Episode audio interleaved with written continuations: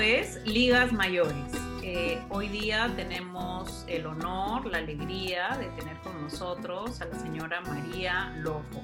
La señora María Lojo eh, participa en Vida Senior Center, que es una organización para adultos mayores en Washington, de la que yo he sido parte y Alejandra sigue, sigue, siendo parte. Y para entender eh, sus secretos y que nos sirva de modelo a todos los que queremos tener ese espíritu maravilloso, es que la tenemos hoy día con nosotros.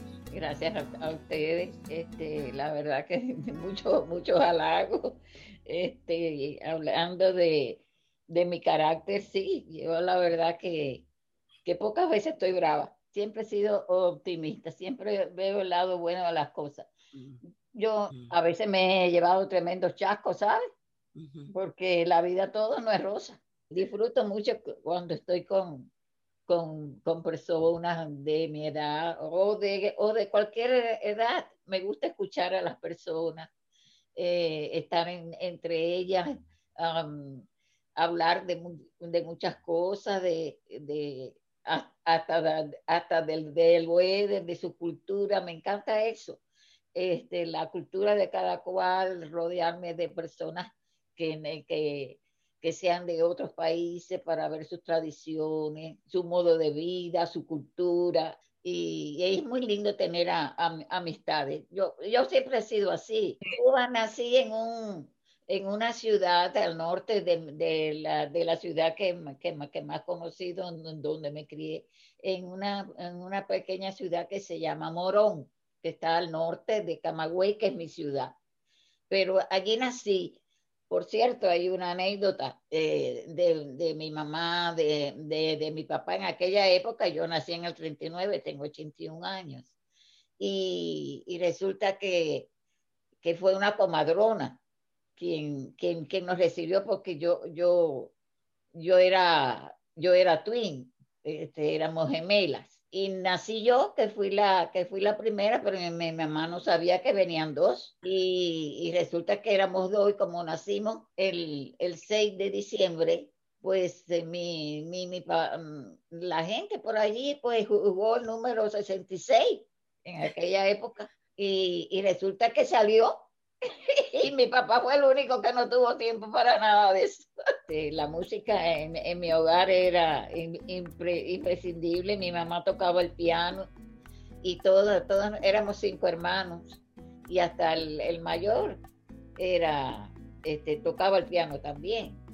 Sí, y, y mamá era, ay, yo recuerdo que mamá era muy exigente, muy exigente y como éramos dos las que estábamos aprendiendo el piano, mi hermana y yo, y había un solo piano, entonces eh, ella nos levantaba a las 5 de la mañana, un día una y un día otra, y, eh, teníamos de 5 a 6 para, para estudiar el piano, porque también dábamos clases de dibujo y, eh, y estábamos asistiendo a, a la normal de kindergarten para hacerme maestra de kindergarten en esa época.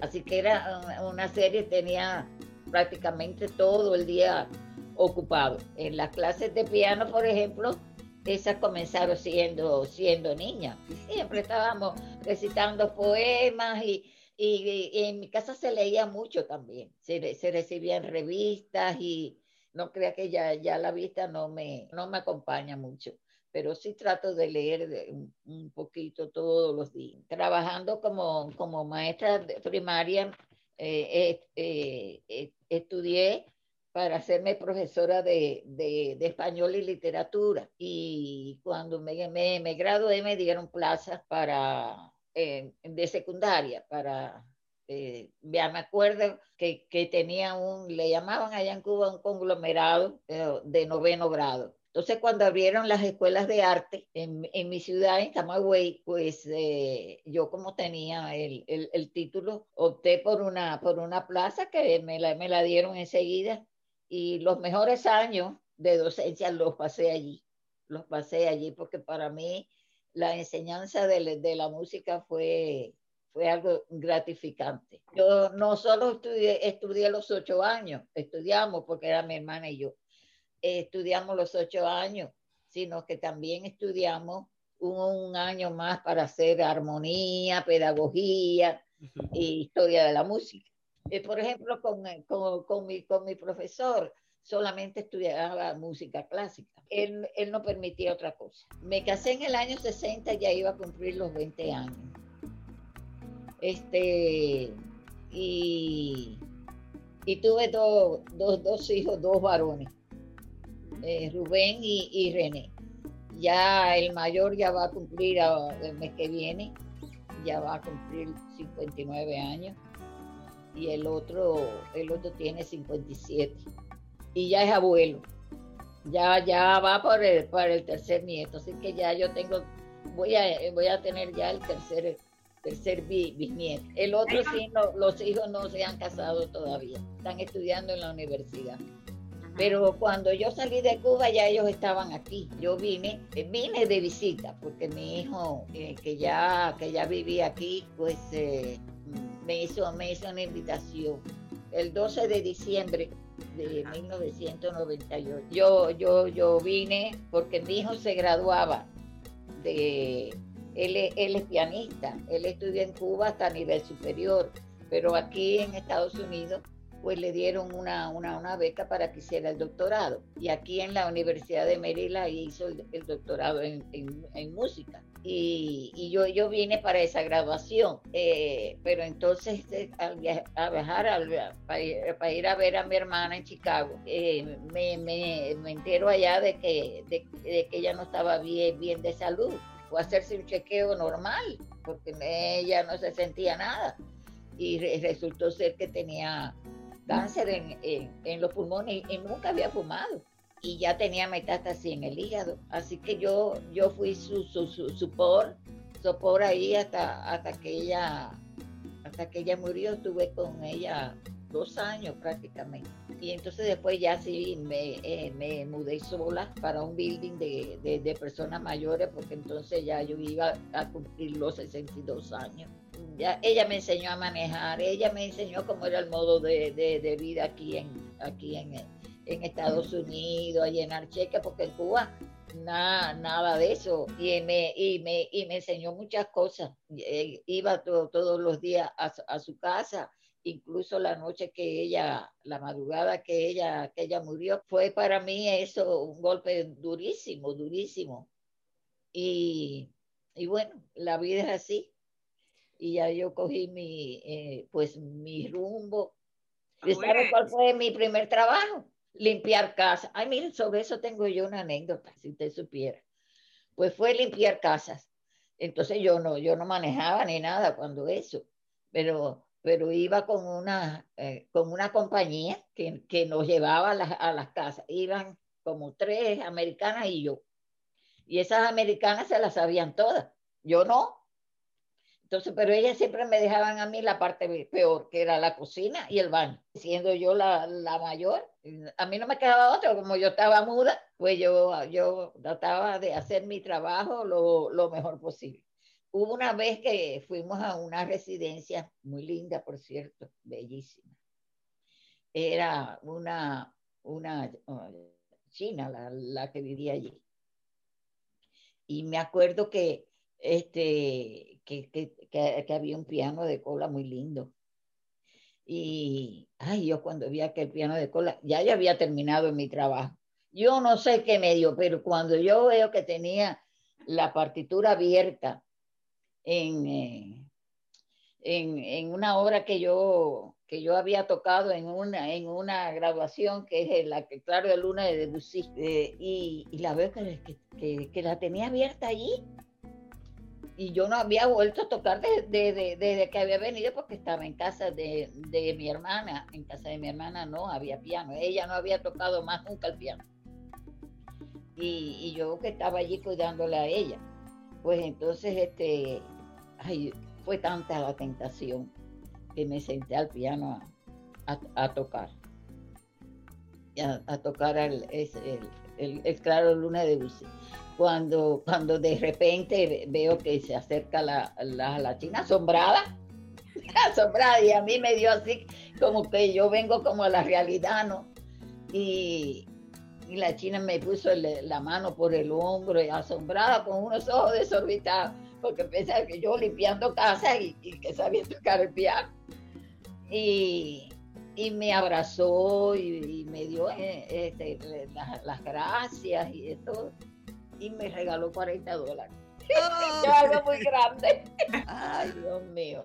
Yo vine a, conocer lo que es la, la música popular. Ya, ya, después, de, se puede decir que después de casada. Porque eh, no, no, nunca había tocado nada así. Y, fue una cosa que me, que me impactó. Empecé a buscar en las bibliotecas y todo eso. Esto. Em, partituras y eso. Y, fui haciendo mi álbum, aquí lo tengo.